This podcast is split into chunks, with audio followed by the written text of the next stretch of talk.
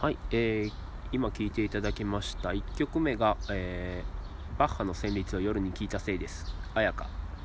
えー、その次がセントレイ長谷川博士のによる、えー、サカナクションのカバーでした、まあ、どっちも面白い感じのカバーです、えー、よくなんか綾香の方とかあのラジオとかでもよう流れてましたね。はい。えー、でまあ5月5月はライブがいろいろなくなって、えー、っとっていう感じであと音楽周りで言うと、まあ、音楽周りに限らないんですけども、えー、っと5月末の、えー、っとアメリカの話ですね、えっとブラック・ライブズ・マター運動が、えまた盛り上がってきてっていうか、えすごい、えっと社会問題になってきまして、えっとまあ、それを受けていろいろ、え、Spotify なんかでもブラック・ライブズ・マター運動のプレイリストみたいなのが、作られるようになって、えっと、音楽もいろんな、え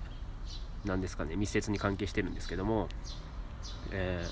ー、4月に出た「ダベイビーの「ロックスター」っていう曲が、えー、リミックスあのブラック・ライブズ・マターリミックスっていう形で、えー、6月かな出たのは、うん、に出たんでちょっとそれを、えー、聞いてみたいと思います。